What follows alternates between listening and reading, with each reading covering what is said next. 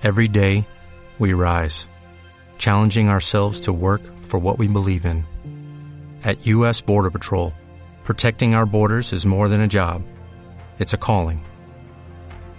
Agents answer the call, working together to keep our country and communities safe. If you're ready for a new mission, join U.S. Border Patrol and go beyond. Learn more at cbp.gov/careers.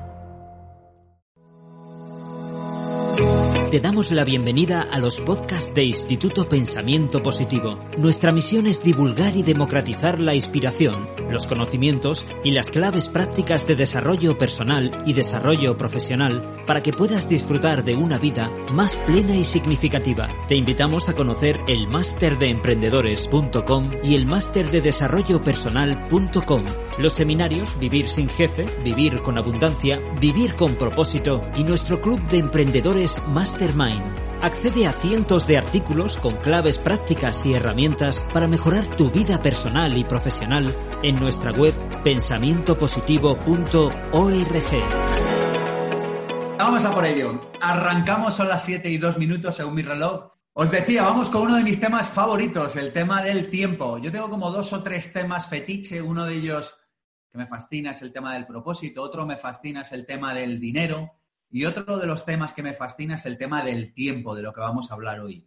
Y me fascina eh, porque es un tema esencial para emprendedores, es un tema esencial para personas que no sean emprendedoras también, pero sobre todo es un tema esencial para seres humanos, porque si queremos tener una buena vida, tenemos que convertirnos en expertos en gestionar nuestro tiempo. Así que antes de arrancar, pues si hay alguien por ahí que no me conozca, permitidme que me presente muy rápidamente. Mi nombre es Sergio Fernández. Soy emprendedor en sector educación, en proyectos como Instituto Pensamiento Positivo, máster de emprendedores.com, máster de desarrollo personal.com, en sector de inmuebles también, con Cool Living, compramos edificios y los ponemos en rentabilidad. Y además soy escritor, que de hecho es de lo que más me gusta hacer, eh, con libros como Vivir sin jefe, Vivir sin miedo, Vivir con abundancia. Tengo siete libros publicados. He publicado un juego de mesa también, Sorprendedores, y además he dirigido el programa de radio Pensamiento Positivo. ¿Qué voy a compartir contigo en los próximos 60 minutos? Voy a compartir estrategias, las que yo uso, para ser capaz de compaginar todo esto. Mucha gente me pregunta, ti, ¿cómo haces para tener vida personal, siete libros, eh, dos o tres empresas, familia, amigos y todo a la vez? Digo, bueno, pues yo lo que sé es lo que te voy a compartir ahora. Y lo que te voy a compartir es cómo aprovechar bien el tiempo sin tener, y esto es importante, sin tener que estresarte, correr más o ganar menos dinero. ¿Os mola la promesa? Fijaros, ¿eh? Porque, o sea, no es solo cómo aprovechar más el tiempo, es sin tener que estresarte, yo tampoco voy a ir de guay, yo en algunas épocas de mi vida me he estresado, ¿eh? Pero en general te podría decir que no. Sin tener que correr más, Sergio, ¿pero tú en algún momento de tu vida has corrido? Sí, he corrido. Y, pero en general te diré como, o sea, como para hacerlo que la mayor parte del tiempo no haya que correr y sin tener que ganar menos dinero. Porque hay mucha gente que me dice, vale, genial, tú me enseñas a gestionar mejor el tiempo, pero entonces yo hago menos cosas y gano menos dinero. Y digo, eh, ese no es negocio. O sea, si tienes que empezar a estresarte o tienes que empezar a ganar menos dinero, no es negocio. Así que vamos a aprender a gestionar bien el tiempo para que no pase todo esto. Lo primero es decirte, a ver, que os veo por ahí las carillas, ¿quién le gustaría tener más tiempo? A ver, venga, va, ¿a quién le gustaría? Genial, pues tengo una mala noticia. No se puede, empezamos mal la conferencia. No se puede. Mira, el día tiene 24 horas y es maravilloso que sea así. ¿Sabéis? Yo tiendo a fiarme de la vida. Yo tiendo a creer en el universo, tiendo a creer en Dios y digo, joder, digo, si lo ha hecho con 24 horas, pues será que es tiempo suficiente para hacer lo que yo he venido a hacer aquí. Pero mucha gente nos dice, oye, que es que tengo problemas de tiempo. Y yo digo, en realidad no es que tengas problemas de tiempo. En realidad es que no has aprendido nunca a gestionar bien el tiempo. Y eso es normal. Eso es normal. Y es normal porque estamos en un sistema educativo que está generado para fabricar esclavos. Por eso nunca te han enseñado de dinero por eso nunca te han enseñado a emprender y por eso nunca te han enseñado a gestionar el tiempo. No te hablo ya de encontrar tu propósito en la vida, que es una cosa como que con suerte hay gente que la encuentra dos minutos antes de morirse. Entonces es importante que entiendas que mientras te aprendías eh, alguna lengua muerta o los afluentes del Ebro por la derecha, es importante que entiendas que no te enseñaron a gestionar bien el tiempo, porque una persona que no sabe gestionar bien el tiempo, atento a lo que voy a decir, es una persona que está cansada. Y una persona que está cansada es una persona que no piensa. Una persona que está cansada es una persona que no lee. Es una persona que llega por la noche a la cama y dice, se me caen los... A mí me ha pasado, ¿eh? ¿A quién le ha pasado esto que llegas por la noche a la cama y se te caen los ojos de sueño? Mirad, muchos estáis levantando la mano. ¿Os dais cuenta que si no te enseñan a gestionar el tiempo, entonces te conviertes en un borrego? ¿Os dais cuenta de que si no te enseñan a gestionar bien el tiempo, entonces te pasas toda la vida, como dice Kiyosaki en la carrera de la rata, trabajando para conseguir dinero, para darle la mitad del dinero al Estado en forma de impuestos, para seguir corriendo la carrera de la rata y mientras el tic-tac del reloj sigue implacable? Una de las razones por las que me hice emprendedor es porque yo estaba cansado de esto. Y una de las razones por las que decidí estudiar cómo aprovechar mejor bien el tiempo es porque decidí que yo iba a tener mi propia vida porque decidí que yo quería hacer lo que quería hacer. Y lo que quería hacer en mi caso, hago muchas cosas, pero sobre todo la que más disfruto haciendo es divulgando y llevando al gran público la información que precisamente el sistema educativo no da. Amigos, no tener tiempo para lo que tú quieres es no tener vida. Y fijaros la cantidad de veces que hemos dicho, yo lo he dicho también en algún momento de mi vida, no tengo tiempo. Fíjate que tu vida en esencia es tiempo. Claro, si tú dices no tengo tiempo, lo que estás diciendo es no tengo vida.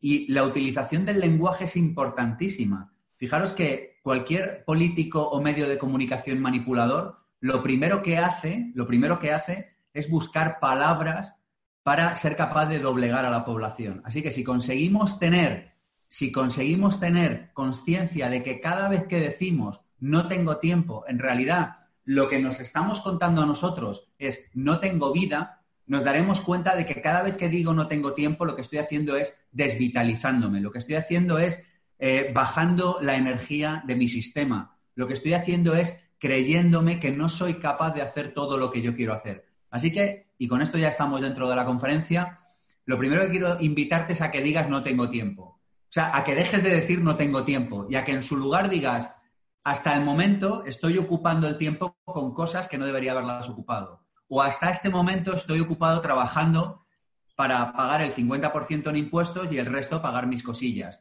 O estoy demasiado ocupado haciendo el gilipollas con gente con la que no debería quedar.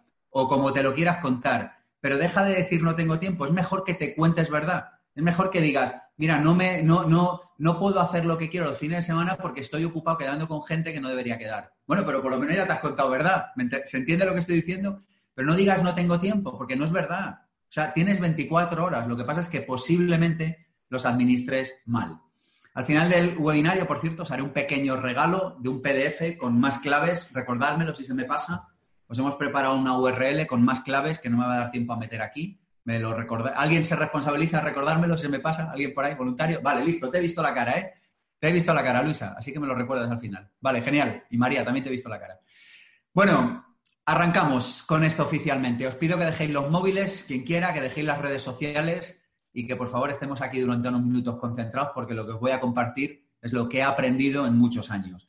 Yo en el año 2007, conté esta historia mil veces, eh, arranqué como emprendedor. Hacía mogollón de cosas, trabajaba todo el día, mantenía un empleo y a la vez arrancaba mi negocio. A mí nunca me ha gustado esa cosa de jugártela y tirarte a tumba abierta que hacen muchos emprendedores, de venga, arranco mi negocio y que sea que, lo que Dios quiera. No sé, yo soy como muy clásico, a mí siempre me ha gustado tener las cosas como muy aseguradas, de manera que compatibilizaba trabajar por cuenta ajena con despegar mi negocio. Imagínate solo, todos los que seáis emprendedores en la sala ya sabéis lo que es despegar un negocio y muchos sabéis lo que es despegar un negocio teniendo además un trabajo. O sea, es una cosa como de full time todo el día. Eh, pero entonces hubo un día que me di cuenta de una cosa. Dije, es que da igual el número de horas que le meta. O sea, llega un momento que por muchas horas que les quieras meter, y mira que yo tengo, creo, una alta capacidad de concentración. O sea, yo me puedo meter en el despacho y tirarme aquí cinco horas y es que hasta se me olvida beber agua. Eh, aún así, llegué un momento en el que tuve una epifanía y me di cuenta de una cosa. Dije, es que no es una cuestión de horas, no es una cuestión de horas, es una cuestión de aprovechar mejor las horas que le he hecho. ¿Se entiende lo que estoy diciendo? O sea, digo, si fuera una cuestión de horas, Amancio Ortega trabajaría 8.500 horas al día. Pero es que resulta que Amancio Ortega tiene 24 horas al día, con lo cual no es una cuestión de horas. Así que el primer error que no entendimos, o que yo no entendí, cuando empecé en toda esta carrera de ser emprendedor, y es que no es una cuestión de echarle más horas, es una cuestión de aprovechar mejor las horas. De hecho, hay un concepto que yo utilizo mucho, que es el concepto de los cortafuegos. Un cortafuegos es un lugar a partir del cual tu vida laboral no se puede extender. Por ejemplo, yo tengo un cortafuegos que a lo mejor me salto, no sé, una o dos veces al año, que es cuando paro para cenar ya no trabajo más, por decir algo. Tengo otro cortafuegos que es en agosto no hago trabajo de gestión. Podré escribir un libro, pero no haré trabajo de gestión. Tengo otro cortafuegos que es en Navidades, en Semana Santa y tal. Me miro el email todas las mañanas, eso es verdad que lo hago todos los días, pero luego no hago trabajo de gestión. ¿Se entiende el cortafuegos? Cada uno es de. Imagínate que tú, yo tengo un amigo que dice, yo madrugo mucho, pero a partir de las cuatro y media que voy a buscar a mi hijo al cole, ya no trabajo. Es mi cortafuegos, es a las 16.30. Entonces cada uno se tiene que poner su cortafuegos. Pero lo bueno de tener cortafuegos es que si tú realmente, si tú realmente eres un buen profesional, las tareas que tienes que hacer acaban entrando como por arte de magia dentro del cortafuegos. Es como que el fuego se extiende, pero tú dices, es que no se me puede extender más de las cuatro y media, o no se me puede extender más de las ocho de la tarde. Entonces sabes que de alguna manera tienes que acabar en ese momento. Esto todo el mundo lo conoce, a ver si os ha pasado que el 31 de julio es el día más productivo del año. ¿Os ha pasado esto, sí o no?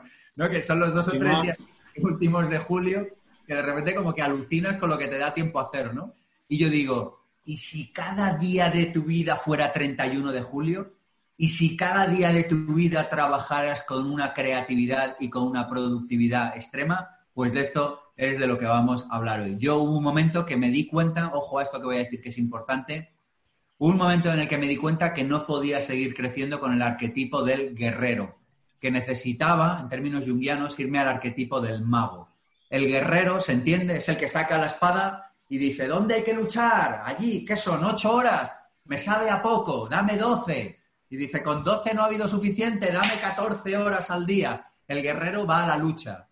Pero el mago saca la varita mágica y dice, ¿sabes qué? Que voy a conseguir resultados con mi inteligencia voy a conseguir resultados con mi sabiduría, voy a conseguir resultados aprendiendo a pensar. Por alguna razón que no acabo de entender, y de verdad que no la entiendo, es muy raro que alguien entre en el eh, arquetipo del sabio sin haber pasado por el arquetipo del guerrero. De hecho, todos los alumnos que tengo del máster de emprendedores, con los que más hablo, que intentan pasarse al arquetipo del sabio sin haber pasado por el arquetipo del guerrero, no me preguntes por qué, no funciona. ¿Se entiende lo que acabo de explicar? O sea, es como que si te intentas pasar directamente a hacer magia sin haber sido guerrero, es como que por alguna razón no funciona. Ni siquiera eh, defiendo esto, o sea, que, os estoy simplemente compartiendo cosas que he ido observando en la vida. Pero es como que de alguna manera la vida te exige que tú digas, voy a por todo. Y entonces la vida te dice, venga, va, chaval, que no hacía falta todo, que no hace falta la, la, la espada, que con la varita mágica es suficiente. En definitiva, lo que os quiero transmitir es que hubo un momento en el que entendí que tenía que dejar de ser guerrero para empezar a ser mago, que tenía que empezar a administrar mejor mi tiempo. Y hay muchas personas que han pasado por esto en algún momento de su vida. Para empezar, hay, yo no sé, centenares de testimoniales de alumnos del máster de emprendedores en nuestro canal de YouTube si a alguien le interesa verlo.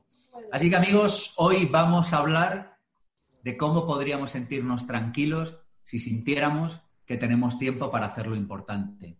Hoy vamos a hablar de, de, de cómo viviríamos nuestra vida si tuviéramos la certeza de que podemos hacer todos los días las cosas importantes de nuestra vida, que por cierto aprovecho para decir, para tranquilidad de todo el mundo, que no son tantas. Es decir, cuando empiezas a quitar toda la basura, todo lo que sobra, todo lo que no es, te das cuenta de que la vida normalmente da tiempo suficiente para hacer lo que sí es. Así que vamos con tres claves. Vamos a por ello, tenemos bolis preparados, estamos, estamos listos y con ganas. Veo ahí alguna cara así como de gracias. A mí me anima ver vuestras caras, ¿sabes? Porque si yo digo, estamos listos, y veo uno aquí como, ¿sabes? Es como que me coge la bajona, ¿sabes? Digo, hombre, paso, me salgo a la calle a darme una vuelta. Venga, vamos a por ello. Diez errores que te impiden tener más tiempo. La clave número uno es diez errores que te impiden tener más tiempo. Primer error, vamos a por ello, dedicarte a lo que no te tienes que dedicar. Dedicarte a lo que no te tienes que dedicar, perdonadme por la obviedad, ¿vale? Pero dedicarte a lo que no te tienes que dedicar es lo que más tiempo te va a quitar en la vida. Hay una frase que el otro día recordaba y nos reíamos mucho y decíamos, a los 20 te importa lo que piensan de ti, a los 30 no te importa lo que piensan de ti. Dice, a los 40 te das cuenta de que nunca nadie pensó en ti. Entonces, ¿por qué digo esto?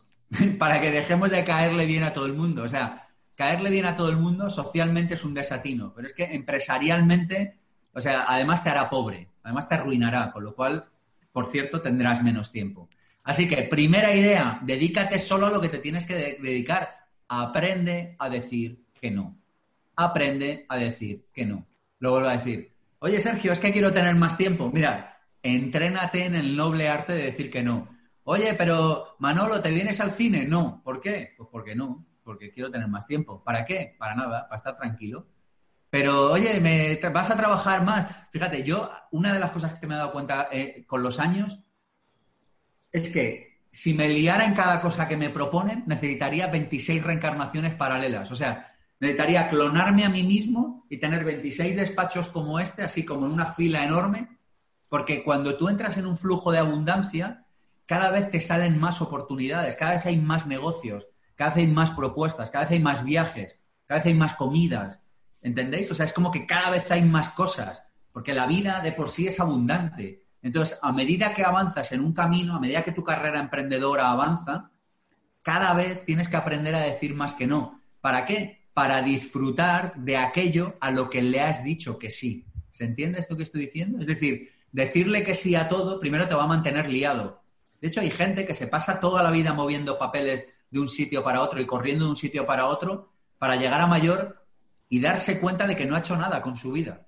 ¿Os ha pasado ya esto a alguien? Ah, no voy a pedir ni que levantemos la mano, pero seguro que a alguien le ha pasado. Yo en algún momento de mi vida me ha pasado. Digo, ¿cómo es posible que me pasara?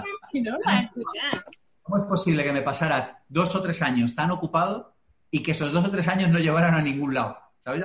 ¿Alguien ha llegado a esta conclusión? O sea, ¿cómo estaba yo tan liado? ¿Cómo estaba yo cogiendo el teléfono? ¿Cómo estaba mandando emails, corriendo para arriba y para abajo y que eso no construyera en nada mi vida? Yo hubo un momento que me di cuenta un poco de esto. Entonces hay gente con la que no tienes que quedar, lo repetir, hay gente con la que no tienes que quedar, hay trabajos que no tienes que hacer, hay empresas en las que no tienes que estar y hay lugares a los que no tienes que ir. Fin de la película. Ya está, mira, con esto, si, ya, si con esto ya tienes suficiente, ya puedes irte de la confe. Yo voy a seguir ahora dando claves, ¿eh? Pero es que básicamente esto es lo importante. Es decir, si tú le dices que sí a muchas cosas, le acabas diciendo que no a tu vida. Si le dices que sí a muchas cosas, le vas a terminar diciendo que no a tu vida. Así que clave uno son 10 subclaves, ¿vale? Pues así que la primera de estas 10 subclaves, de los 10 errores, es dedicarte a lo que no te tienes que dedicar. Yo a veces digo bromeando, digo, va, eso ya me lo pido para la siguiente reencarnación, ¿sabes? Es como, me hacen una oferta y me dicen, ¿te apetece este viaje? Digo, sí, pero ese ya es la siguiente reencarnación, en esta no me va a dar tiempo, ¿sabes? Me, pilla, un poco me pilla un poco mal, ¿no? O sea, como, pues asumir que no te va a dar tiempo a hacerlo todo. Eh, en la gestión del tiempo es más importante lo que sacas que lo que metes. Es más importante a lo que dices que no que cómo gestionas lo que dices que sí. O sea, si tú te conviertes en un experto en decir que no, básicamente te dará tiempo de manera natural hacer aquello a lo que le tienes que decir que sí. Así que el, el error más típico, el primer error, es dedicarte a lo que no te tienes que dedicar. O dicho de otra manera, no eliminar aquello que tienes que eliminar simplifica tu vida. Yo muchas veces he contado cuando estuve viviendo en Londres, yo vivía en W11, al oeste, en, un barrio que está al oeste, y yo mi vida la hacía allí. O sea, me acuerdo, no sé, me acuerdo alguna vez así, algún día que era como, eh, vamos a coger el autobús y vamos a ir a Spitafield Market, al este. Pero era como, como una excursión, como el que está en Madrid un día y dice voy a Barcelona.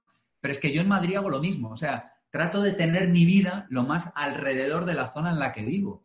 Porque es que desplazarse, desplazarse lleva mucho tiempo. Desplazar mis células por el espacio-tiempo no lo encuentro tan interesante. Yo no sé vosotros. Lo que trato de decir es que le digas que no a todo lo posible. A todo lo posible que te quite tiempo y que realmente no construya una vida con propósito y con las dos o tres cosas importantes de tu vida, que básicamente son las relaciones, básicamente es la salud, básicamente es trabajar con propósito en lo que quiera que estés trabajando con propósito. Así que clave práctica para los que tengan ganas de jugar, di que no a todo durante una semana. Así, como para empezar, para probar, o a todo lo que puedas. Oye, tampoco te juegues tu trabajo, tampoco te juegues una relación. Pero entendedme, como de manera natural, ¿no? Como voy a, voy a decir que no a ver qué pasa, como un juego. Luego, si quieres, puedes decir que sí y dices que estabas jugando. Pero vamos a ver qué pasa por decir que no. Pero decir que no es sobre todo mentalmente tú. Mentalmente tú. O sea, que te acostumbres a que menos es más en casi todo en la vida. A que menos en casi todo en la vida es más. A que tomar menos alimentos te va a dar más vida a la larga. A que tener menos relaciones te va a dar más relaciones satisfactorias a la larga. ¿Se entiende lo que estoy diciendo? A que tener menos tareas en general te va a permitir disfrutar más de las tareas que haces. A que tener menos hobbies te va a poder disfrutar más de los hobbies que tienes. A que tener aficiones más sencillas te va a permitir disfrutarlas más, etcétera. Menos es más. Segundo error, eh, no delegar. Hay un segundo error que cometemos todos los emprendedores, yo el primero sistemáticamente aún lo sigo cometiendo y es no delegar. Hay un principio básico de todo emprendedor y es nadie lo hace igual que yo. ¿Y sabes qué? Que es verdad, para tu desgracia. Porque claro, como nadie lo hace igual que tú, entonces ¿quién lo acaba haciendo? Tú. Y ese es el principio de tu fin como emprendedor. Delega, aprende a delegar. A mí esto me ha costado la vida, entenderlo. Pero básicamente la idea es que cada cosa que te llega, cada ítem que te llega, puedes hacer cuatro cosas. Una, la más importante, decir que no lo haces y que no lo vas a hacer nunca. Esta es la fundamental. Y con esto te tienes que quitar la mayoría de las cosas. La segunda, cuando te llega algo, un email, un, WhatsApp, una llamada, lo primero, lo más importante, decir que no a casi todo. Lo segundo, hacerlo inmediatamente. O sea, si es una cosa que es como de hacer ya, de responder ya, pum, quítatelo de en medio. Eso es importante. La tercera, si no lo vas a hacer, agendarlo para cuándo lo vas a hacer, pero quitártelo de la cabeza, quitártelo de la bandeja de entrada, quitártelo de en medio. Y la cuarta es delegarlo. No lo vas a hacer tú, pero se lo pasas a alguien para que lo haga. Dominar este arte te convierte en una persona con más tiempo, porque fijaros la cantidad de tiempo que pasamos todos los emprendedores y no emprendedores yendo una y otra vez sobre algo que hay que hacer. ¿Se entiende lo que acabo de decir? O sea, de repente dices, hay que comprar lechuga. Y entonces te acuerdas de que hay que comprar lechuga. Y entonces lo apuntas y te mandas un email. Y estás viendo la bandeja de entrada, comprar lechuga, comprar lechuga. ¿Sabes? Y entonces de repente hablas y dices, oye, nos hemos acordado de comprar lechuga. Uy, no, se nos ha olvidado de comprar lechuga. Entonces como que se te va mucho tiempo repitiendo cosas. Digo comprar lechuga o pedirle la factura a tu cliente, que es que me da igual, ¿eh? O sea, lo que sea. Entonces lo que digo es que cuando entra un ítem que hay que solucionar, que uno, digas que no, o sea, en la, en la medida de lo posible, si puedes pasar sin comprar lechuga, pues mejor, te olvidas. Dos, lo haces inmediatamente. Tres, agendas cuándo lo harás. O cuatro, lo delegas. Básicamente, básicamente la idea que quiero transmitir es que todo lo que te llegue, ¡pum!, te conviertes en un eh, tenista que devuelve la pelota. Pero que no se queden muchas pelotas encima tuya. Porque cuando se quedan muchas pelotas encima tuya, entonces lo que sucede es que vives con una permanente sensación de falta de tiempo, porque siempre tienes cosas que hacer. ¿Se entiende lo que acabo de decir? O sea, a ti te mandan algo, pum, tú lo rebotas o lo agendas, eh, ojo, lo metes en otro bloque. Yo, en relación a esto, una cosa que hago mucho es que me fascina, y esto sí que lo he hecho bien, igual que me equivoco en otras cosas mil veces, eh, en esto sí que he acertado, trabajar por bloques. Bloque de email, pum, cuando haga el email ya lo solucionaré eso. Bloque de creo conferencia. Pues yo cuando me he puesto a crear esta conferencia estaba solo en esto, pero no estaba ni haciendo otra cosa ni tal. Bloque, o sea, trabajar por bloques te da una enorme sensación de control y a veces ya no es una cuestión de tener más tiempo, a veces es una cuestión de tener más paz mental. Si yo estoy preparando la conferencia, estoy respondiendo email y estoy cogiendo el teléfono, eso me quita paz mental. Es mejor tener un bloque de email, un bloque de preparar conferencia, un bloque de escribir el libro, un bloque de atender no lo que sea. Entonces, en la medida de lo posible, trabajar por bloques eh, nos ayuda a tener mucho más tiempo, porque además incrementamos radicalmente nuestra productividad. Tres, error número tres, Falta de claridad. Cuando hablamos de gestión de tiempo, un error clásico es que no tenemos claridad. Mucha gente llega, nosotros nos llegan miles de personas cada año. Oye, Sergio, que quiero ser emprendedor, pero ¿qué quieres hacer? Bueno, pues no lo tengo muy claro, no lo sé. Eh, descalificado. Lo primero que necesitas es claridad. Si tú no sabes qué es lo importante en tu vida, ¿cómo carajo me vienes a decirme que no tienes tiempo? No es que no tengas tiempo, es que lo que no tienes es claridad. Porque si tú me dijeras, mira, lo importante para mí es cuidar de mi hijo o cuidar de mi abuelo, o yo qué sé, o sacar mi empresa adelante o hacerme rico, da igual, lo que sea, me parece bien. Pero si tú tienes claridad, entonces ya eres capaz de meter en la agenda todas las semanas aquello que para ti es importante. Por lo tanto, empiezas a dejar de tener la sensación de falta de tiempo. Acordaros que lo de la falta de tiempo es una sensación más que otra cosa. ¿eh? ¿Se entiende lo que estoy diciendo? O sea, la falta de tiempo es la sensación que tienes cuando que te gustaría estar haciendo algo que no estás haciendo. Y te gustaría estar haciendo algo que no estás haciendo, perdonadme por la obviedad, porque estás haciendo algo que no deberías estar haciendo. ¿Se ha entendido lo que he dicho? O sea, claro, como no tienes claridad, como si tú tuvieras claridad y dijeras, y de hecho te propongo un ejercicio ahora, y es, ponme qué tres cosas son importantes en tu vida ¿Qué tres cosas son importantes en tu vida? O cinco, me da igual, pero no más, ¿eh? Como alguien diga viajar, cobra, ¿eh? Ya lo aviso de antemano. que es la típica. No, a mí me gustaría viajar. Pero cuando vuelvas y te encuentres tu vida, ¿qué vas a hacer, alma de Dios? Si antes o después viajes donde viajes, te vas a encontrar con lo que eres tú, que eres tú mismo. En fin, ¿qué tres cosas o cuatro o cinco hay importantes en la vida? Apúntalas y mételas en la agenda. Y entonces, ¿se te va a quedar fuera algo? Sí, se te van a quedar fuera un montón de cosas, pero se te van a quedar fuera cosas que no son importantes. Y aquellas cosas que sí que son importantes van a entrar en tu vida. Esta es la clave, que no se nos vaya tiempo con aquello que no es importante. Mira, yo el otro día me entró una llamada, ¿sabéis este rollo que te mandan de Orange o yo qué sé, o de la compañía que sea, que me da igual, para contarte un rollo? No, que es que mire, que es que no sé qué. ¿Sabéis yo lo que hago directamente? Si no he pedido la llamada, ¿eh? Si la he pedido, por supuesto que no. Cojo y digo, bórrame de tu base de datos. Y entonces cuelgo y lo meto en una lista que tengo de no borrar. Pero es que ni me despido, porque digo, si me van a llamar 80 o 100 veces al año o en mi vida y me tiro dos minutos con cada uno, son tres horas. Tres horas es un capítulo de un libro mío. Digo, paso de perder tres horas. O sea, ya está, fuera. Pero así con todo. Es como, no, que te voy a explicar que no sé qué, que ya me lo has explicado, no me lo vas a explicar. Ahora, fuera, adiós, chao. O sea, es como quitarnos de todo el ruido que hay en nuestra vida. ¿Para qué? Para que se nos quede un rato luego para ver atardecer, o para dar un paseo, o para dormir un poco más si un día tienes sueño, o no sé, o para poder trabajar en el proyecto en el que tienes que estar trabajando. Necesitamos convertirnos en, personas que defiendan nuestro tiempo. Mira, déjame que os confiese una cosa. A mí me genera un desasosiego enorme cuando voy por la calle y hay alguien que toca la guitarra y se paran allí 100 personas a mirar. No por, o sea, soy melómano, entendedme, y disfruto la música, pero yo siempre digo, esta gente no iba a ningún lado. O sea, digo, digo, digo, porque si yo voy a pasear, voy a pasear. Digo, si voy a algún lado, voy a algún lado. Digo, pero a mí siempre me, choca, me llama la atención que, que, ¿me entendéis lo que estoy diciendo? O sea, como que haya un señor tocando la guitarra en la calle o el piano bueno, el piano no, porque no se va a llevar un piano, no sé, el violín, da igual, y que se paren allí 100 personas. Y yo digo, pero esta gente no iba a ningún lado, o sea, esta gente ha salido de casa y no, iba a, a, ningún sitio, o sea, es como nos distraemos con una de pipas, ¿me entendéis? Si tú sales de tu casa y vas a un lado, claro, mucha gente me dirá, pero Sergio, entonces pierdes la naturalidad, pierdes el flow. Digo, hostia, perderé el flow, pero no pierdo la vida, ¿sabes? O sea, es como, joder, si tienes que escribir un libro, tienes que hacer una cosa en tu vida, hazla, ¿me entendéis? Pero es que esto lo digo incluso para cuando perdemos el tiempo. o sea, si vas a perder el tiempo, pierde el tiempo. Yo lo hago a veces, ¿eh? Pero piérdelo profesionalmente. No abras el email a ver qué hay. ¿Me entendéis por dónde voy? O sea, si tú una mañana vas a descansar, descansa de manera radical esa mañana. No te levantes a las nueve que hay en el email, tal. Si vas a, o sea, lo que estoy tratando de decir es que cuando trabajamos por bloques, cuando estamos enfocados en algo, cuando tenemos claro qué hay que hacer en cada momento, desde ahí aprovechamos mucho más el tiempo. Y ojo, aprovechamos mucho más el descanso.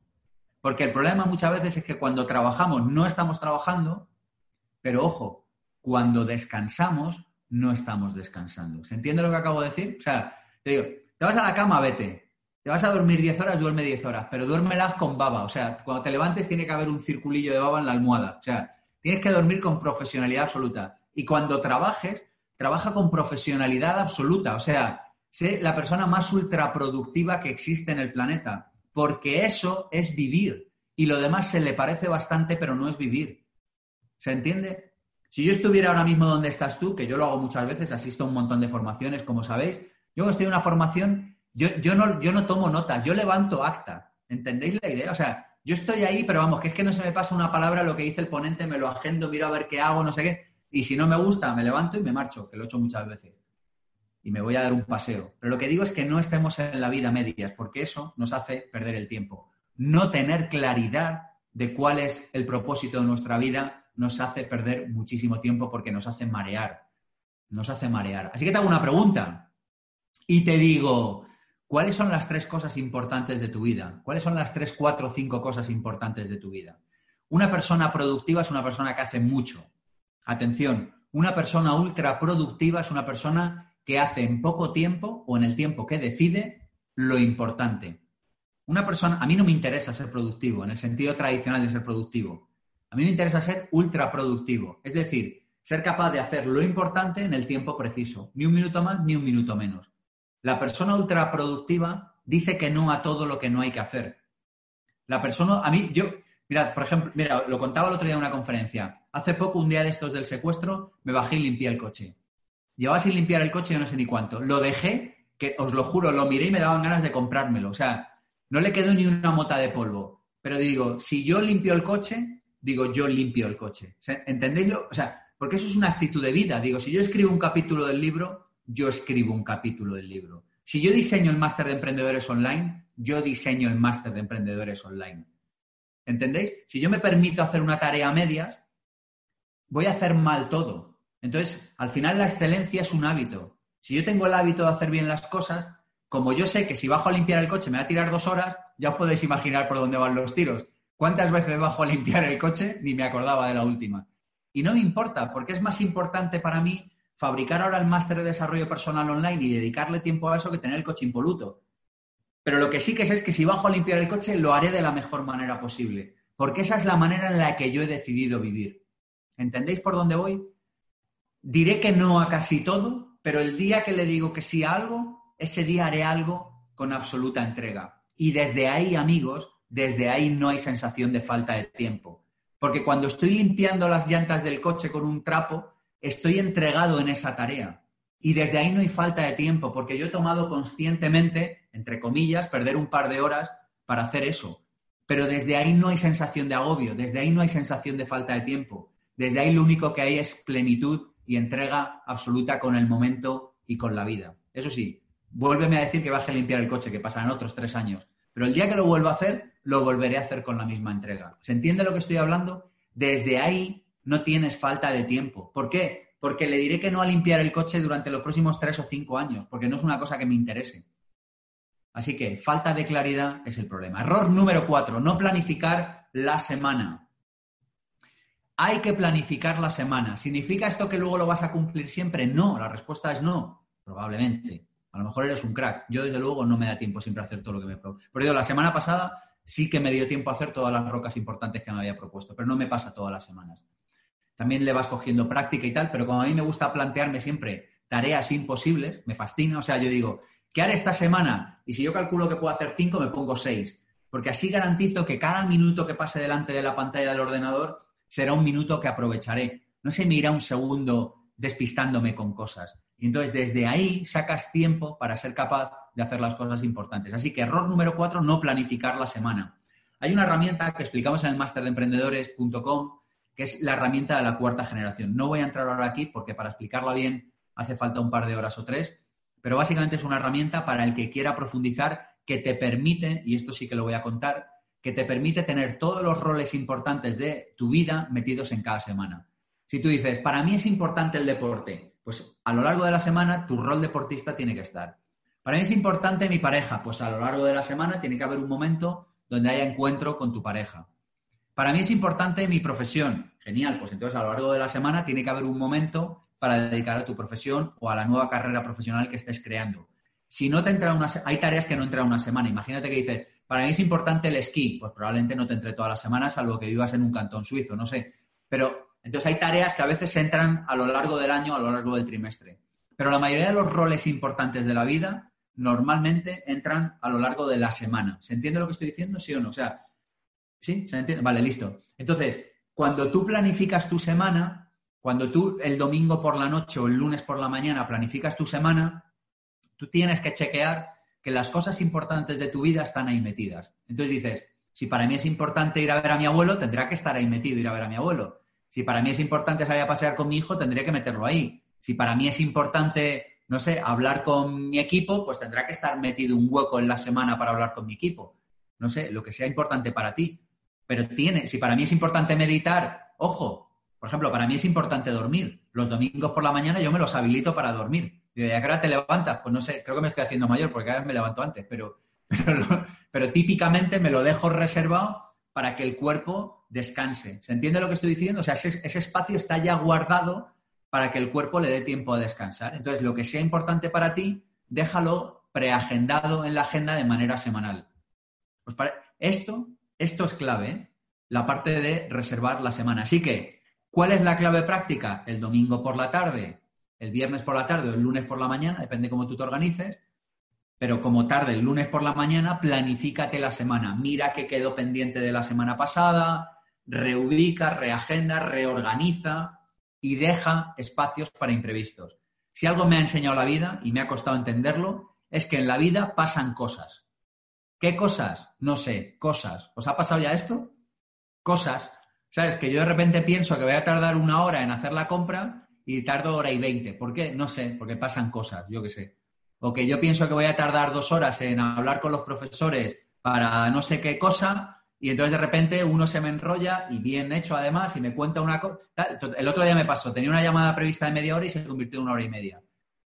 Pero es que está bien, porque es que es la vida. Y entonces alguien te cuenta lo que le ha pasado y tú le presentas a otro. No sé, pasan, suceden cosas. Entonces, hagamos la planificación de la semana, pero dejando cierto margen para cosas. Yo en esto me he equivocado y me sigo, me sigo equivocando. Pero desde que lo he aprendido me equivoco menos. ¿Se entiende lo que estoy diciendo? O sea, dejando cierto tiempo para que no vaya todo tan apretado. Error número, ¿qué error es? Alguien que haya estado atento, error número 5. No llevar un registro de tiempo. Mirad, yo ahora no lo estoy haciendo, pero lo he hecho durante muchísimos años. Muchos años, ¿eh? Muchos. Llevar un registro de tiempo. Si estás empezando en esto de la ultraproductividad, te invito de verdad que hagas un registro de tiempo durante un año. Igual que los que habéis estudiado con nosotros en masteremprendedores.com o en el vivirconabundancia.com o en el seminario de finanzas personales Vivir con Abundancia o tal, sabéis que invitamos siempre, siempre yo digo lo mismo, a ver quién me lo pone más rápido en el chat. Digo, cuenta, cuando hablemos de dinero, cuéntate, ¿cómo acaba esta frase? Cuéntate verdad. Gracias, Luisa. Cuéntate verdad. Pues con el tiempo, cuéntate verdad también. Lleva un registro de un año de a qué dedicas tu tiempo. Yo lo he hecho durante muchos años de mi vida. Cada día al acabar mi día lo apuntaba hay un margen de error, porque luego uno no sabe exactamente si ha estado 10 minutos en una llamada o media hora, pero te da una idea lo suficientemente aproximada como para poder saber a qué dedicas tu tiempo realmente. Y la verdad protege al que la practica. La verdad protege al que la practica en el dinero y la verdad protege al que la practica en el tiempo. Yo os invito a que lo hagáis al menos durante un año. Es una tarea que dice, si la hago todos los días, al final de día, yo la hacía normalmente al final de día o dos veces al día, depende me lo apuntaba por periodos de cuarto de hora y lo asignaba a clientes o a espacios de mi vida personal. Pues deporte, familia, amigos, tal. Entonces, y simplemente lo vas apuntando. Entonces, al final de la semana o al final del mes, a poco bueno que seas en Excel, si no pídeselo a un primo que tengas, que todo el mundo tiene un primo que maneja Excel, o mírate un, un, tutorial en YouTube. O sea, yo descubrí hace poco que hay un, hay un, hay un eh, tutorial en YouTube para cualquier cosa. O sea, es un mundo fascinante. Entonces, te miras, te explicas cómo sacar un Excel que te haga los sumatorios. Y entonces te sacas un Excel y llevas control de tu tiempo. Entonces ya no dices, yo creo que hago mucho deporte, yo creo que leo mucho, no, a partir de ahora ya llevas control de tu tiempo. Yo ahora no lo llevo porque ya siento desde hace unos años que no lo necesito. Pero cuando empecé en esto de ser emprendedor, lo llevaba como una religión, o sea, lo llevaba como el que ora tres veces al día mirando a la meca, pues yo me ponía tres veces al día mirando a mi ordenador para apuntar el registro de tiempo, porque lo vuelvo a decir, si no te cuentas verdad, si no te cuentas verdad, no puedes mejorar. En fin, amigos, seguimos con el error número 6. Vamos a por él. El error número 6 es no entender que el tiempo es tu recurso más importante. Por lo tanto, toma decisiones que prioricen tu recurso tiempo. Básicamente en nuestra vida tenemos que tomar decisiones que prioricen nuestro recurso dinero nuestro recurso alegría, nuestro recurso tiempo, nuestro recurso, no sé, lo que sea. Pero el recurso para mí más valioso es el tiempo. Por lo tanto, normalmente la dicotomía suele ser tiempo-dinero. Yo siempre selecciono la opción que me lleve menos tiempo. ¿Se entiende? O sea, si tengo que ir al aeropuerto, eh, normalmente desde mi casa tarda menos en taxi, pero alguna vez que me ha pasado que he tenido que ir a una hora que había un montón de atasco, me he cogido el metro. ¿Por qué? porque es la opción que menos tiempo lleva en ese, en ese momento. ¿Se entiende la idea? O sea, prioriza la opción que menos tiempo lleve, porque esto a la larga te sumará muchos minutos. El dinero es un recurso fácilmente generable, el tiempo hasta donde yo sé no. Entonces, es importante que entendamos que el tiempo es nuestro recurso más limitado. ¿Para qué? Para que lo empleemos en lo que realmente tenemos que emplearlo. Insisto, hasta para tirarlo que tirar el tiempo también es una actividad saludable, el dolce farniente también es una actividad saludable. pero tenemos que tener tiempo para poder tirarlo. ¿Se entiende lo que estoy diciendo? O sea, si no, si no te queda tiempo para poder echarte un día una siesta o no te queda tiempo para poder un día ir a ver una peli, es que vas muy mal. Entonces digo, aprovechemos administrar bien el tiempo para que nos quede tiempo para, entre comillas, tirar el tiempo. ¿Se entiende lo que estoy diciendo? Decidme si se entiende sí o no. O sea, como, vamos a ver, si tú tienes una tarea que puedes hacer en cuatro horas, ¿para qué carajo la vas a hacer en seis? Hazla en cuatro y los otras dos, yo qué sé, te dedicas a ver una peli, a dar un paseo o hacer lo que quieras. Esto es de lo que estoy diciendo. Entonces, la idea básicamente es no entender que el tiempo es tu recurso más importante, que tomes eh, decisiones priorizando siempre tu recurso tiempo. A la larga te va a dar una vida mejor. Así que ahí lo dejo. Error número 7. Vamos a por él. Error número 7. No trabajar con plazos imposibles. No trabajar con plazos imposibles. Yo esto siempre pongo la metáfora, eh, que además es real, de una vez con un alumno del máster de emprendedores que me fascinó ese día, me encantó me metió en el circuito del Jarama con su coche de rally, corredor de rallies, me metió con su coche de rally. Eh, y hay un punto de velocidad en el que el coche entra bien en la curva, hay un punto de velocidad en el que el coche le chirrían los neumáticos, entra en la curva con... Y hay un punto de velocidad que si te pasas te sales. ¿Se entienden los tres puntos de velocidad? O sea, normalmente en la calle conducimos muy por debajo del punto 1, en el Jarama o en cualquier circuito conducen en el punto 2 y cuando se pasan al punto 3 se salen directamente. Entonces yo digo, vive tu vida profesional desde el punto 2, o sea, desde el punto en el que el neumático chirríe, pero no te salgas. ¿Y cómo hacemos esto? Con plazos imposibles. Con plazos imposibles. ¿Se entiende la idea? O sea, imagínate que yo cojo y digo, voy a yo esta conferencia que estoy ahora me la acabo de preparar ahora mismo, ¿eh? ¿Por qué me la preparo ahora mismo? Porque si me pongo ayer a prepararla, se me extiende en la tarde. Si me pongo ya a prepararla, yo sé que a las 7 menos 10 la tengo que tener acabada. ¿Se entiende lo que estoy diciendo? ¿Sí o no? Os puedo garantizar que me la he preparado chirriando. ¿Entendéis la idea? Si tú dejas una tarea que se extienda en el tiempo, esa tarea se extenderá en el tiempo. Si tú dices, voy a dedicarle todo el día a hacer esto, al final dedicarás todo el día a hacer eso. Por eso os invito a que os pongáis plazos imposibles. Claro, ¿qué pasa con los plazos imposibles? Que a veces te sales. A mí, vamos, yo me he salido en curvas, no en el circuito del Jarama, en la vida real me he salido en curvas. En la última, el máster de emprendedores en la versión online. Aquí hay gente que lo ha comprado y sabéis que, bueno, lo que pasa es que yo fui honesto y les dije, oye, bueno, ahí he visto que ha levantado la mano ah, y yo dije, oye, yo creo que lo voy a acabar en octubre y al final abrimos la edición en noviembre a finales y yo lo acabé en marzo. O sea, me columpié, no te quiero contar, pero os doy mi palabra de honor de que se ha hecho en el mejor tiempo posible y con toda la entrega posible. Si yo hubiera dicho lo arranco en marzo, probablemente lo habría terminado en mayo. ¿Se entiende lo que estoy diciendo? ¿Sí o no? O sea, si tú te pones plazo, ¿se entiende o no? Es que no, no sé si me estoy explicando. O sea, si tú te pones, o sea, tú te pones un plazo imposible de cumplir. Y entonces, ¿qué pasa? Que tu productividad se hace buenísima, porque como es un plazo que no te queda, no, no puedes perder un minuto, porque lo tienes que entregar ya. Entonces, como lo tienes que entregar ya, tu cerebro trabaja 100% concentrado en eso. No se despista, te suena el teléfono, a mí me ha pasado antes, me ha sonado el teléfono, he cogido y he dicho, te llamo luego, ¿te parece bien? ¿Es urgente? No es urgente, listo, a las ocho y media te llamo, adiós, chao, pum, sigo a lo mío. Si yo no tengo que entregar eso con un plazo imposible, te suena el teléfono y ¿qué haces? te enrollas a hablar, ¿qué tal? ¿Cómo estás? Oye, ¿qué tal llevas tú el secuestro? ¿Cómo te sientes? Tal, ¿Sabes? Todo este rollo. Entonces, al final, ¿qué es lo que pasa? Que si tú estás con un plazo de entrega imposible, tu, tu productividad aumenta de manera radical. Así que plazos de entrega imposible. Yo lo he hecho con todos mis libros, con todos mis proyectos y lo sigo haciendo siempre, porque es que es la única manera de meter cosas en la agenda. Yo sé que a alguno ahora le he visto cara de estrés. Ha dicho, Ah, hostia, qué estresado es eso. Ese estrés, si te lo tomas en serio, si tú te tomas la vida como un juego, que es lo que es, por cierto, esto no significa que, alguien haga mal las cosas, yo no las hago. Esto no significa que te tome las cosas de cachondeo, yo no lo hago. Pero la vida al final es un juego. O sea, si tú no entiendes que la vida es un juego, te vas o sea, esto te va a parecer demasiado seriote. Entonces, un plazo de entrega imposible te sirve para mejorar tus facultades, para mejorar tus habilidades, para poder contar que hiciste un trabajo en un tiempo récord. Yo siempre cuento, el, libro El Sorprendedor lo hicimos en un tiempo que, por cierto, está otra vez a la venta, como ya sabéis, eh, que ha estado muchos años descatalogado.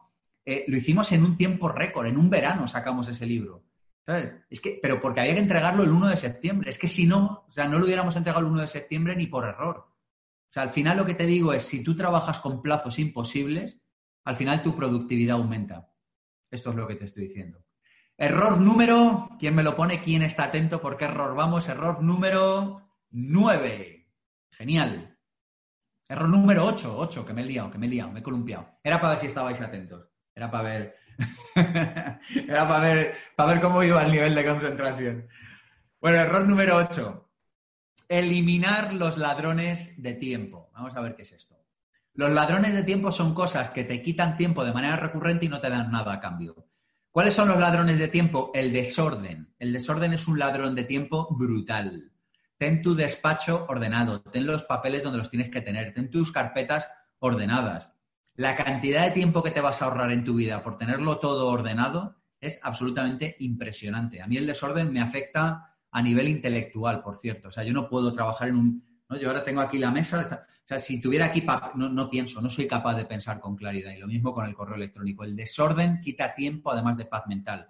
Dos, elimina imprevistos. Cuando hay imprevistos, yo siempre que me viene un imprevisto me, acuerdo de la frase de Kissinger. Es Kissinger, el asesor de presidentes norteamericanos, que es conocido porque le llegaron una vez y le dijeron, tenemos una crisis, Kissinger. Y dijo, esta semana no tengo tiempo para crisis, tráemela el lunes que viene.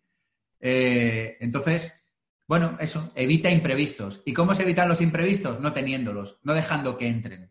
Cuentan que Franco en España hacía lo mismo, que le llegaban los papeles ahí al Palacio del Pardo y el tipo le decía, tome, esto es muy urgente. Dicen que los, conocéis esta anécdota. Y lo dejaba allí y decía, bueno, si es urgente ya me lo volverán a preguntar. Y cuando se iba haciendo la montaña alta, la mitad de la montaña de abajo la tiraba a la basura directamente. Decía, bueno, si hubiera sido urgente ya alguien hubiera protestado. Entonces, no estoy diciendo esto como ejemplo de que tengamos que hacer en nuestra vida, pero sí que lo estoy diciendo como que muchas de las cosas que te vienen imprevistas no son tan imprevistas ni tan urgentes. Acordaros de esto porque en la práctica eso es así. ¿A que esto ya nos hemos dado cuenta? ¿Os habéis dado cuenta de esto ya? ¿Sí o no? Que te llega alguien y te dice, madre mía, se va a acabar el mundo, quedan 42 minutos de planeta, o solucionamos esto o se hunde la empresa. Y tú dices, bueno, tráemelo mañana a las 9, a ver si seguimos vivos o no y tal. A veces hay que solucionarlo, entenderme, pero muchos imprevistos te roban tiempo y no conducen a ninguna parte. ¿Qué más son los ladrones de tiempo? Las interrupciones. Las interrupciones es cuando alguien te llama por teléfono, te mete un WhatsApp, eh, te saca de lo que estás haciendo. Acostúmbrate a meterte en cápsulas de tiempo durante 30, 60, 90 o 120 minutos. Métete en cápsulas de tiempo. ¿Por qué los aviones son tan productivos? Porque son cápsulas de tiempo. Te aíslas del mundo, te aíslas del WhatsApp, te aíslas de las redes sociales. Por eso los aviones y los trenes eh, son unos grandes amigos de la productividad. Y entonces yo digo, ¿y por qué no convertir tu despacho en eso? ¿Por qué no convertir tu vida en eso?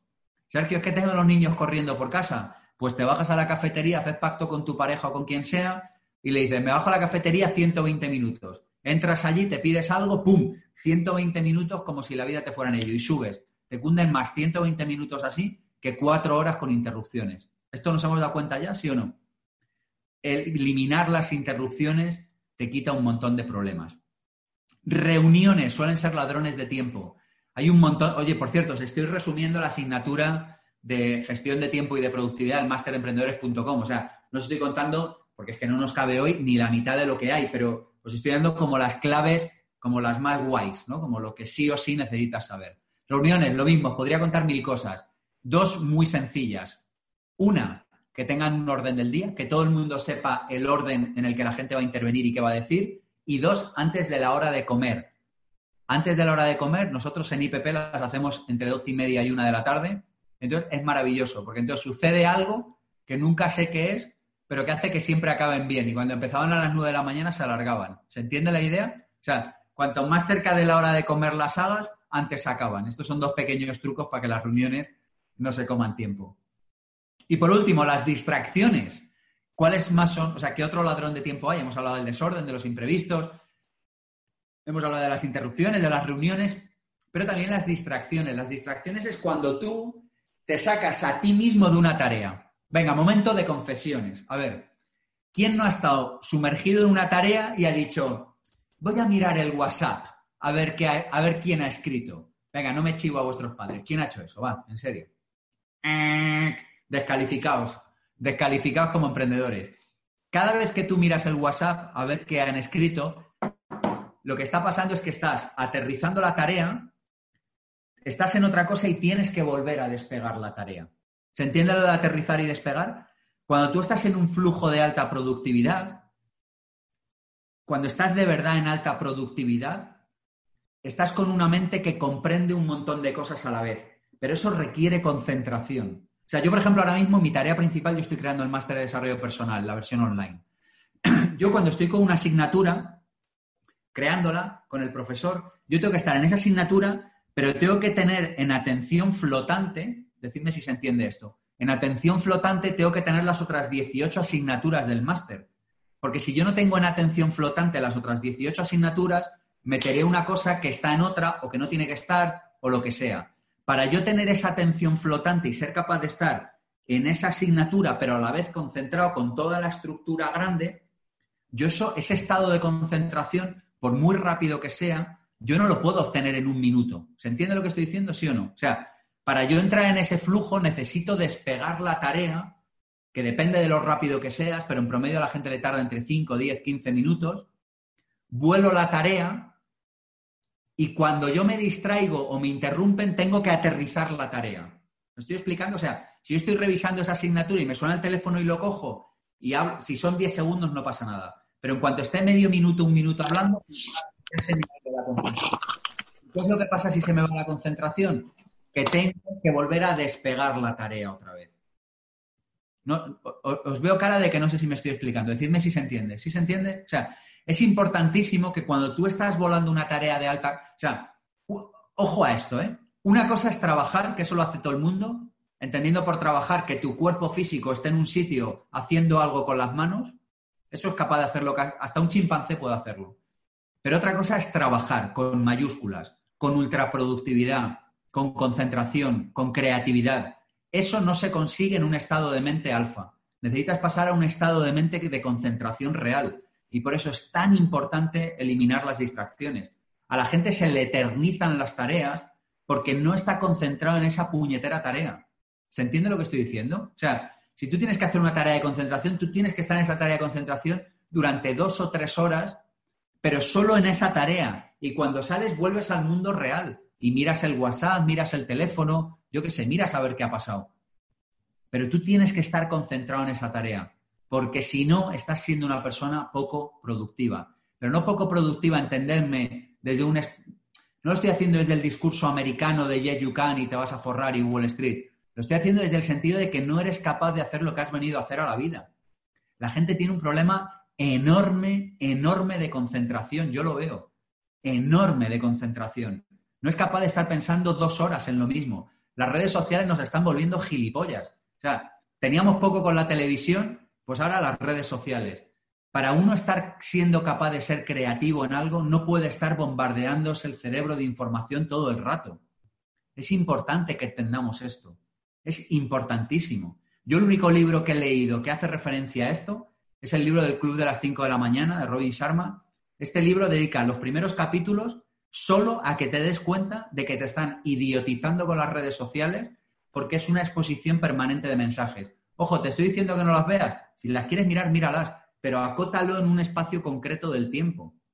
Porque si no, te están idiotizando. Entonces tú dices, vale, yo de 8 a 8 y media miro redes. Pues genial, como te quieres tirar una hora. Si yo no, eso no me voy a meter. Pero lo que digo es que tú no puedes estar trabajando y recibiendo inputs de redes sociales, de WhatsApp, etcétera, porque eso disminuye tu creatividad. Y en la sociedad del conocimiento, acuérdate de esto, en la sociedad del conocimiento, la atención es el recurso más valioso. El libro es el Club de las 5 de la mañana. Tu atención y tu concentración es uno de los recursos más valiosos. Vivimos en una sociedad que le cuesta concentrarse. Vivimos en una sociedad que le cuesta pensar. ¿Se entiende lo que estoy diciendo?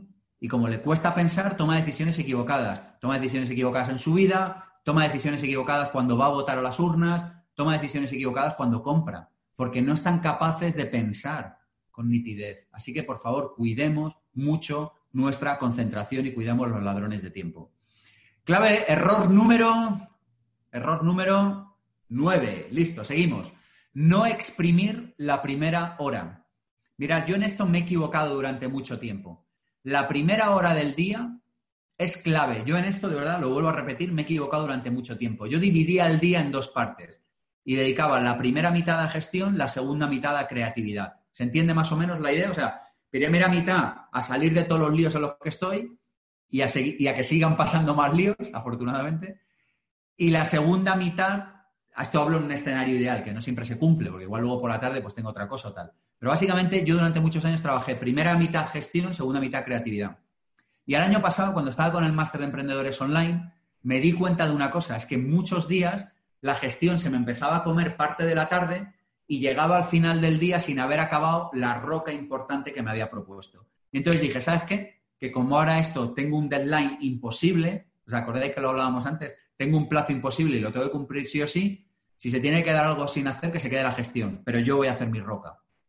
Entendiendo por roca la gestión, la, la función principal del día.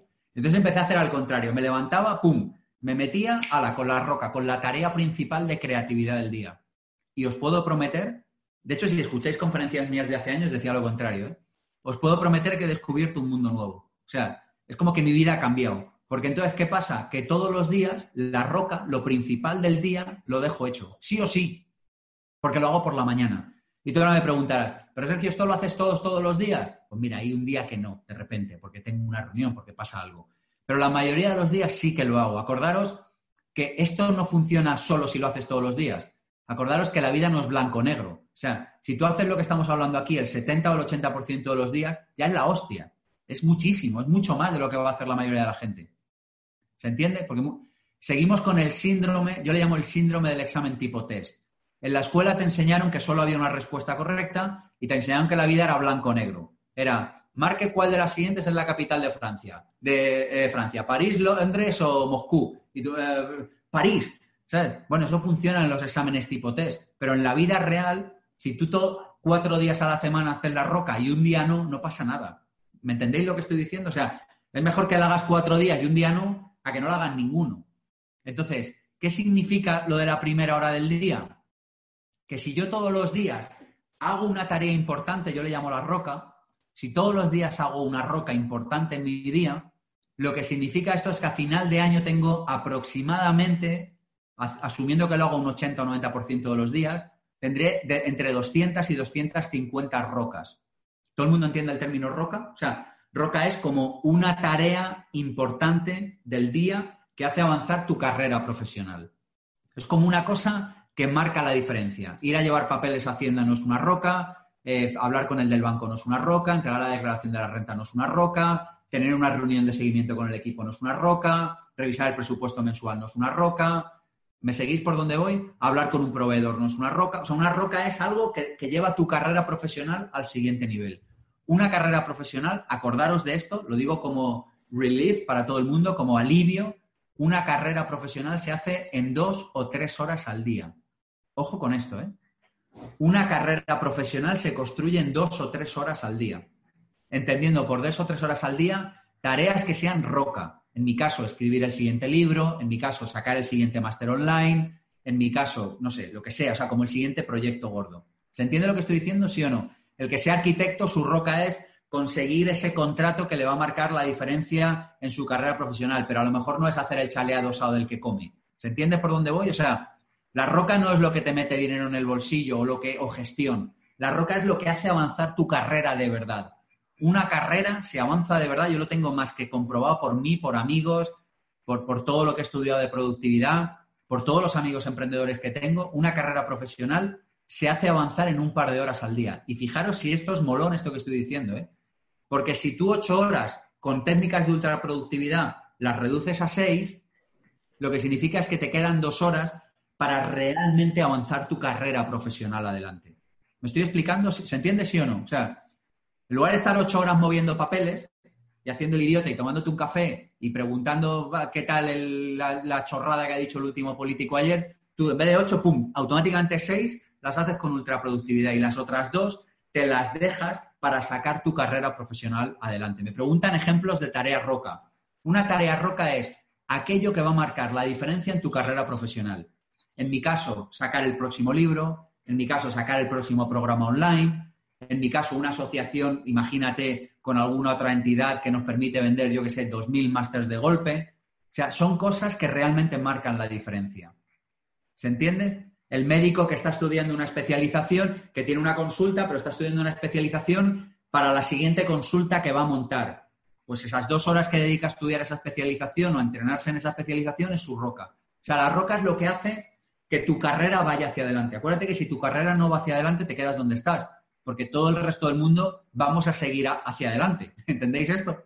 Hay gente que no lo pilla, que dice, no, si yo ya he llegado aquí, ya, si el problema no es que tú llegues aquí, el problema es que el resto del mundo no se va a parar para esperarte, porque la naturaleza, la vida, la humanidad va a seguir avanzando.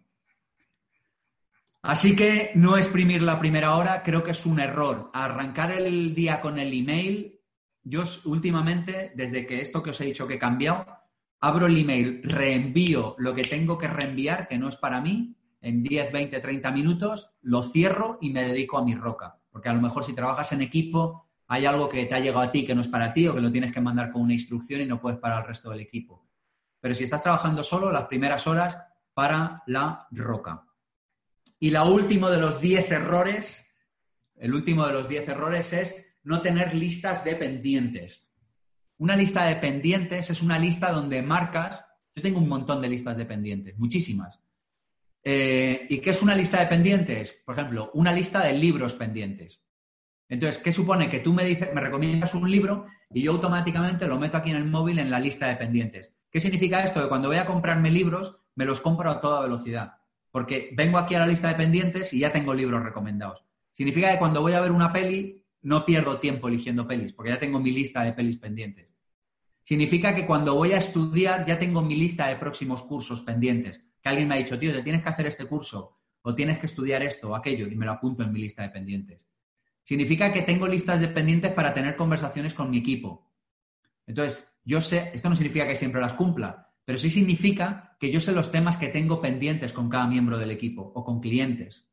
¿Entendéis por dónde voy? Eso te ahorra mogollón de tiempo, porque entonces tú te reúnes con alguien, abres la lista y dices, yo tengo aquí seis ítems pendientes contigo para revisar. Entonces vas a toda velocidad. Las listas de pendientes te ahorran un montón de tiempo en la vida. ¿De qué vas a tener listas dependientes? Pues no lo sé, de conversaciones con proveedores, de conversaciones con clientes, de lugares para visitar en el mundo. Yo tengo otra de restaurantes en Madrid, por ejemplo. ¿Alguien me ha hablado de un buen restaurante? En Madrid o en Barcelona, pum, me lo apunto en la lista. Entonces no pierdo mucho tiempo eligiendo restaurantes porque ya los tengo aquí apuntados. Alguien ya me ha dicho cuál es el buen restaurante. ¿Se entiende por dónde voy? O sea, la idea es que tú, cada información que te llegue, ¡pum!, la concentras en una lista. De manera que cuando tienes necesidad de una información determinada, acudes a esa lista y no pierdes tiempo viendo a ver de dónde sacas esa información.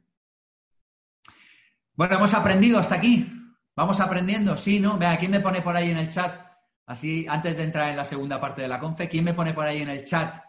Eh, me dice, tienes que sacar una app con todo lo que estás diciendo. Es que ya la tenemos sacada, se llama masteremprendedores.com. Ahí está, esto es solo un pequeño resumen de todo lo que, de todo lo que se enseña en el máster de emprendedores. Vea, ¿quién me apunta ahí en el chat que se lleva? El MD es genial. Gracias, Luisa. Gracias. Eh, ¿Quién me apunta ahí? Venga, en una frase, ¿qué te llevas? Hasta el momento, ¿eh? Que ahora seguimos, pero ¿qué te has llevado hasta el momento? Venga, así, como momento de reflexión. ¿Qué te ha gustado de lo que hemos visto hasta ahora? Que tenemos un enorme problema de concentración, que como le haces cuando tu ego te dice quédate... Vale, ahora hago preguntas, dejadme, evita los imprevistos, genial. Acordados de la frase de no me cabe un imprevisto. Dice, no es que ha pasado un imprevisto. Dice, ya, pero no me cabe, ¿sabes? Déjalo para otro día. O, esta semana no entra. Aprende a decir que no, medir el tiempo que tardas en hacer cada cosa, muy buena. Soy alumna del máster online, os lo recomiendo. Gracias, Nuria Moreno, gracias.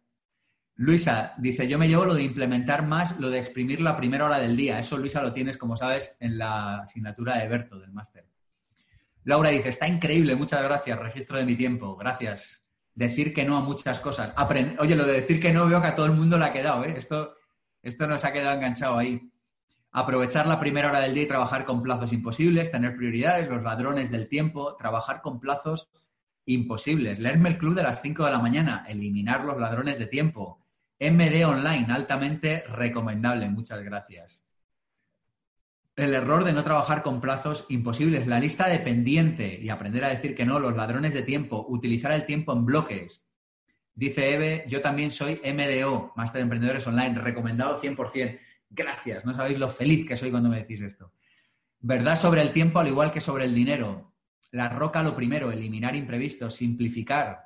Para crecer hay que dedicar tiempo consciente. Tres cosas importantes cada día. Agenda demasiado hasta la saturación como error la verdad protege al que la practica y que somos roca. Genial.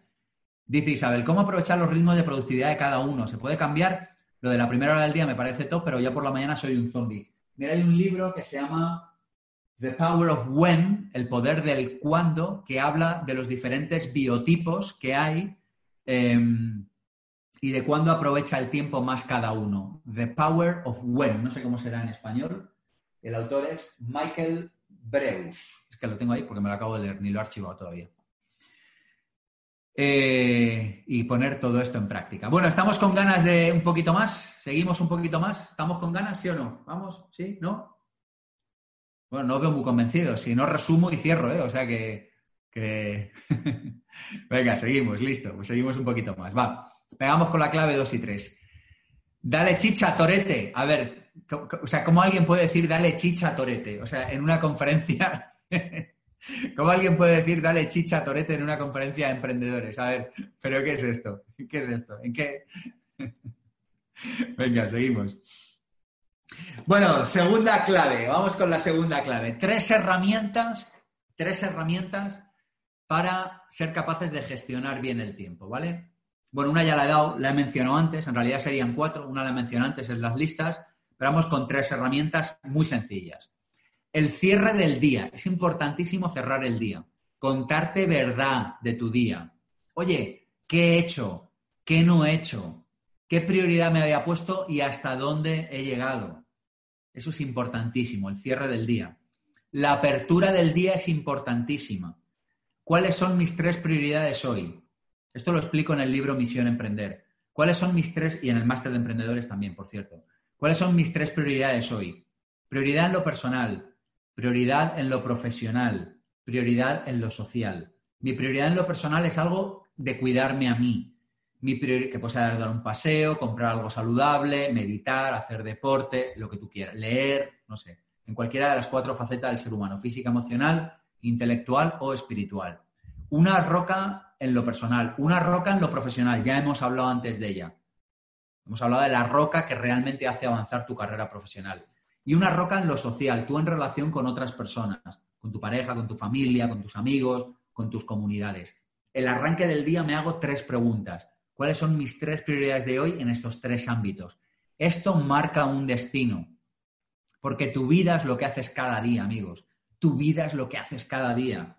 No es lo que no es que hoy te sientas inspirado haciendo esta conferencia, que está genial, no es que mañana te levantes como un, no sé, como una metralleta. Es que te levantes con una energía constante la próxima década. De eso va de transformar una vida. Y para eso tienes que saber de un montón de cosas, entre ellas, por supuesto, de gestión temporal. Así que, herramientas fundamentales, cerrar el día, todos los días contarte verdad. ¿Qué objetivo me había propuesto? ¿Qué he hecho? ¿Hasta dónde he llegado? ¿Qué se me ha quedado en el aire? Y lo que se te ha quedado en el aire, que a mí se me quedan cosas prácticamente todos los días, reagendarlo a mañana, a pasado mañana, a otro momento. Segunda herramienta fundamental, arrancar el día.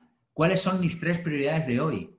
En lo personal, en lo profesional, en lo social.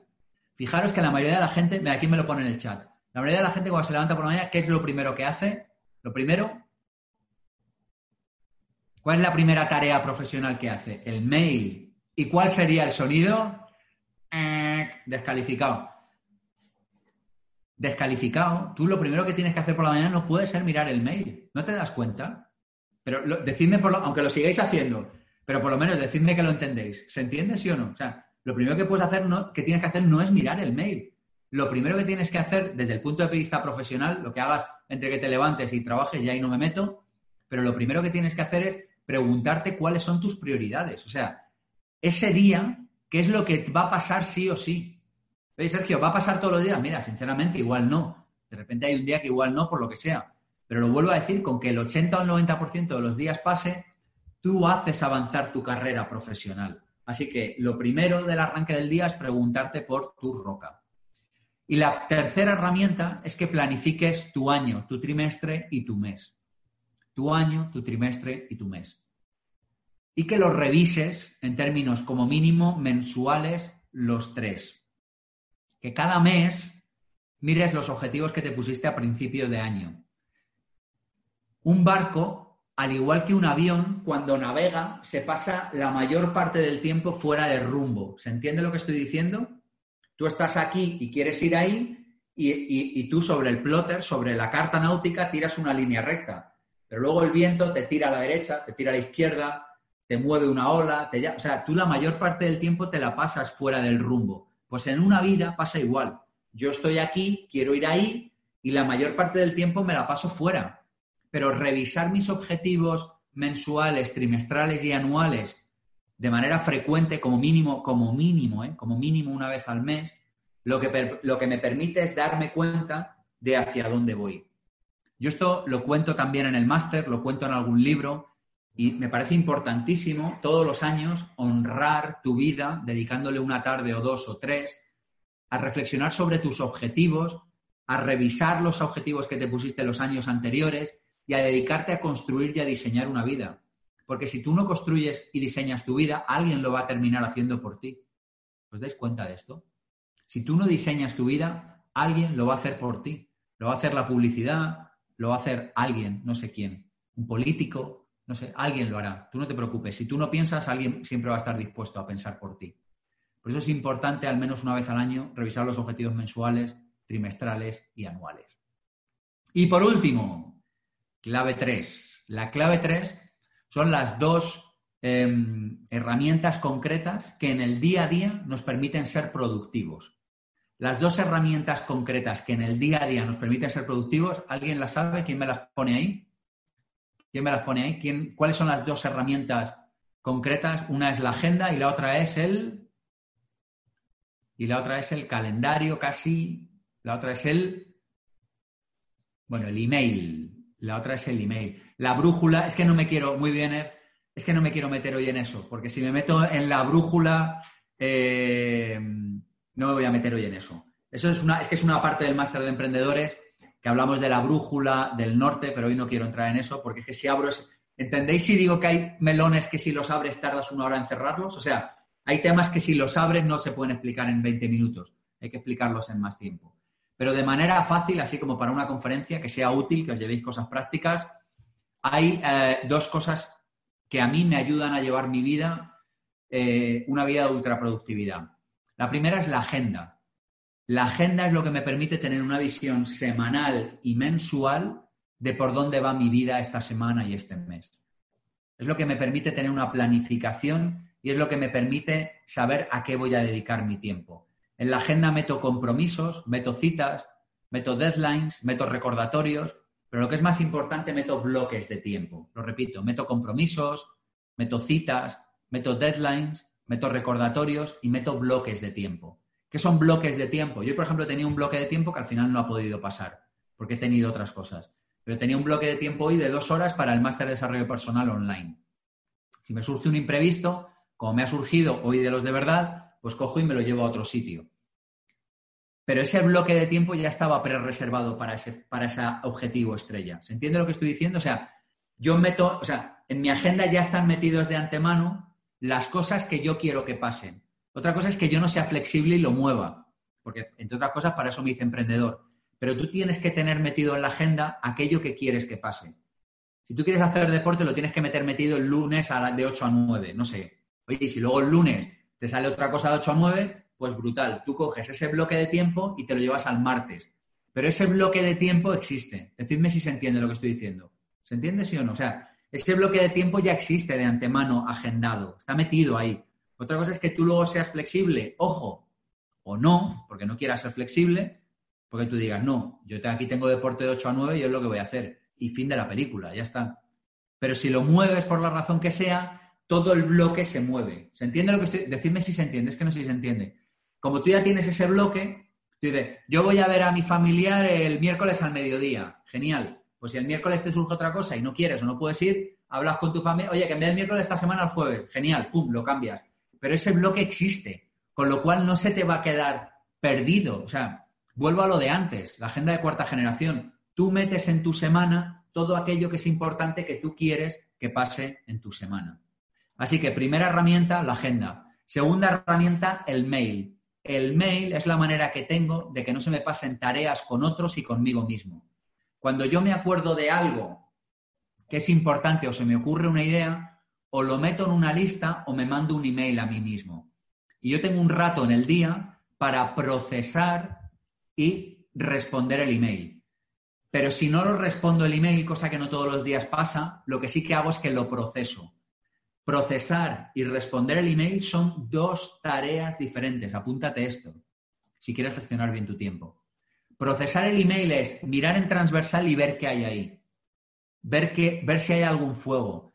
Ver si hay algo que le tengo que reenviar a alguien o que tengo que responder. Eh, mirar en transversal qué ha pasado. ¿Se entiende procesar? ¿Sí? Responder es responder uno a uno.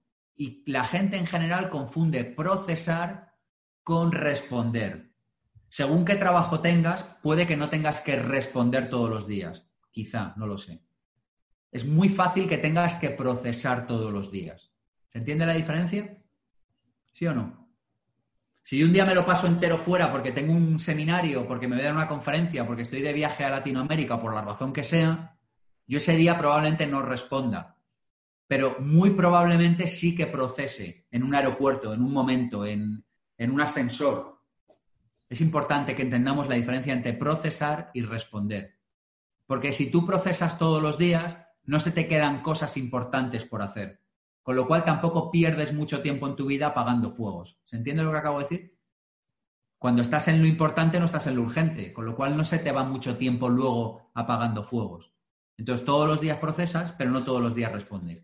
Hay una herramienta para esto que es la herramienta de dobles carpetas de correo.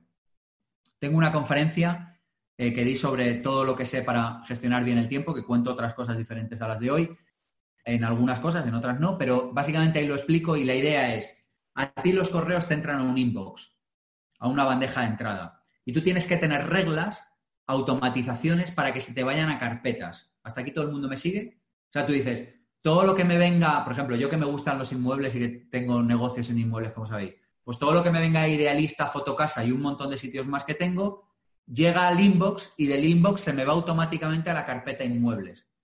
¿Se entiende lo que acabo de decir? Con lo cual yo no pierdo tiempo procesando correos, moviéndolos del inbox a la de inmuebles.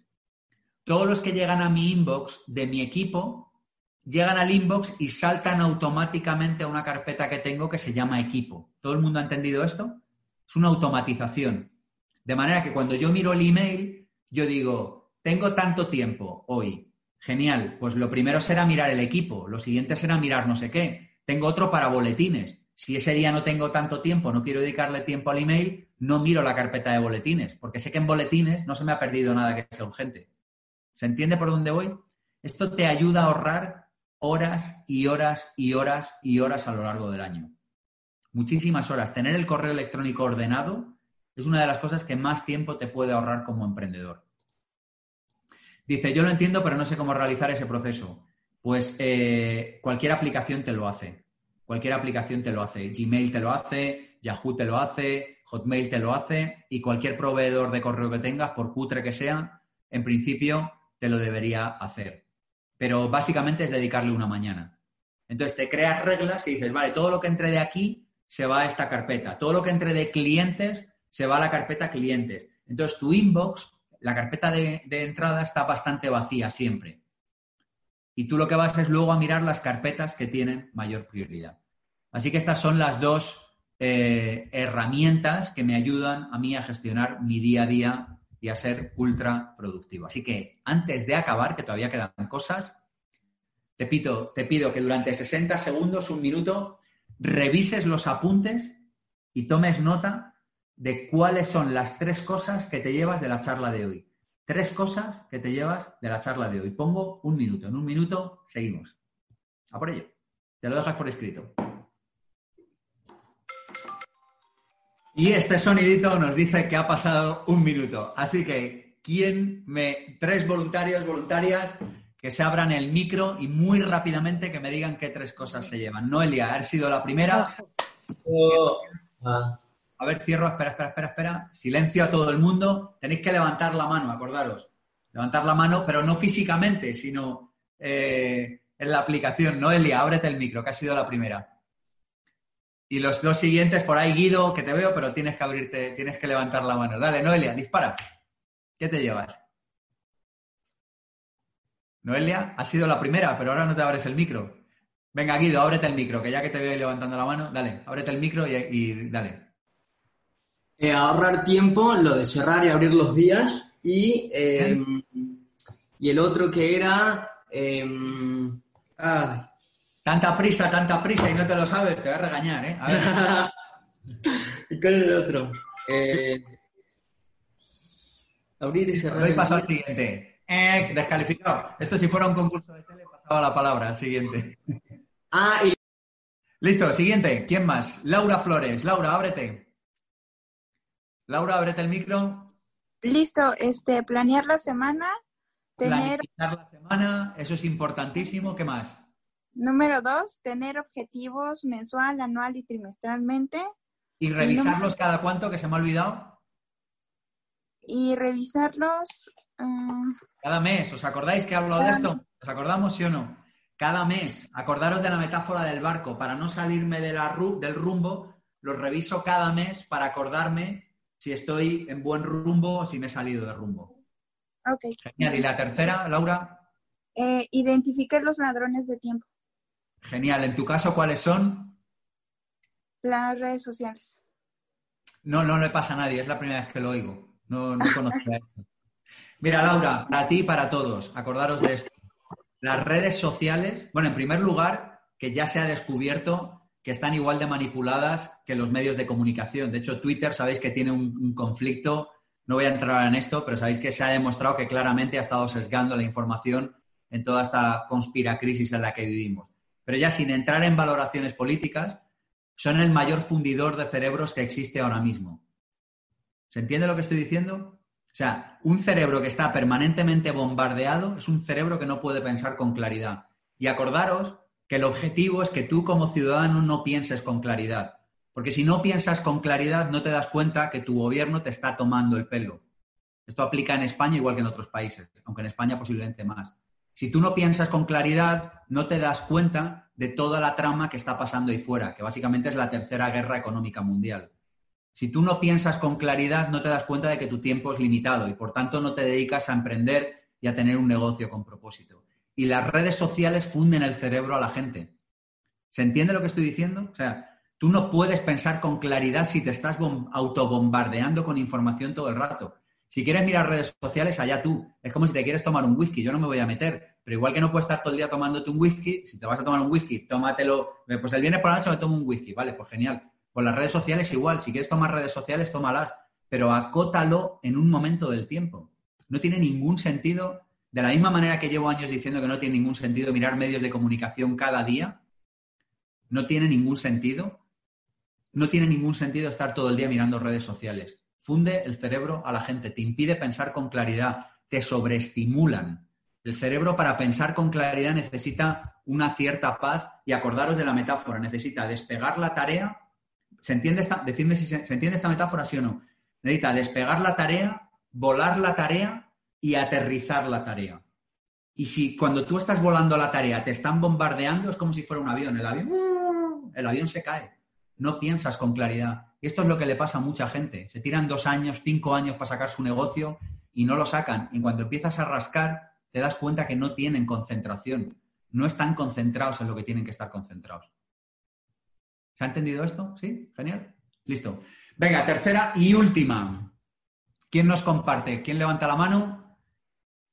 Noelia, la tenías levantada por ahí. No sé si quieres abrirte y si no, venga, alguien más. Va, alguien que, que se abran. Vale, Gustavo, dispara, que te he visto.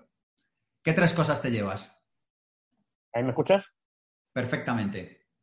Bueno, muy bien. Yo creo que es importante un cambio de paradigma, ¿no? Porque a todos nos pasa que nos mezclamos mucho las tareas. El tema del concepto de roca y bloque para mí es fundamental, pero sí es el cambio de cambiar el chip, digo, en la cabeza, ¿no? Porque todo esto es genial, pero hay que el día a día empezarlo, creo que de todos los puntos, eh, el tema de los objetivos, eh, plantearse los objetivos a la mañana y el cierre del día es fundamental y de a poco ir avanzando.